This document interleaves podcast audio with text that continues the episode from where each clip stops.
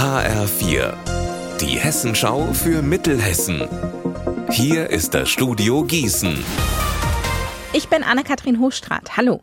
In Weilburg hat es ein Gast in einer Bar in der Mauerstraße am Samstag besonders eilig gehabt. Ein 20 bis 25 Jahre alter Mann hat gegen halb elf ein Getränk bestellt, hat es sehr schnell heruntergetrunken. Er hat auch dafür gezahlt. Das Problem ist aber, bei dem dunkel gekleideten Unbekannten handelt es sich wohl um einen Dieb.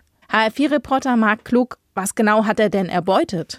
Die Polizei vermutet, dass er mehrere hundert Euro geklaut hat. Das Ganze ist an der Theke passiert.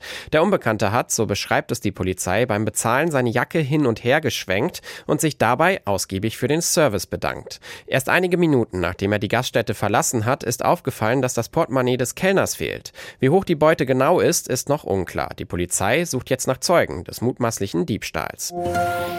Ungefähr ein Viertel der Menschen, die im Lahn-Dill-Kreis leben, haben einen Migrationshintergrund.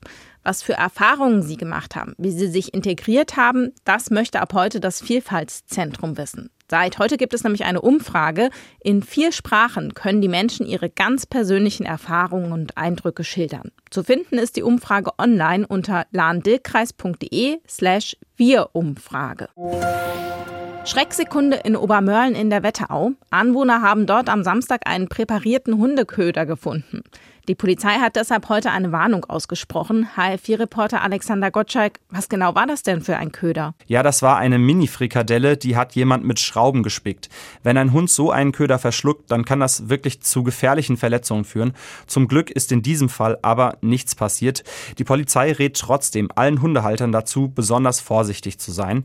Gefunden worden ist der Köder in der Straße im Kirchfeld am Ortsrand von Obermörlen in der Nähe der Felder dort. Bislang ist es der einzige Hundeköder, der gefunden wurde. Wenn jemand noch einen finden sollte, gilt Foto machen, sicherstellen und die Polizei alarmieren.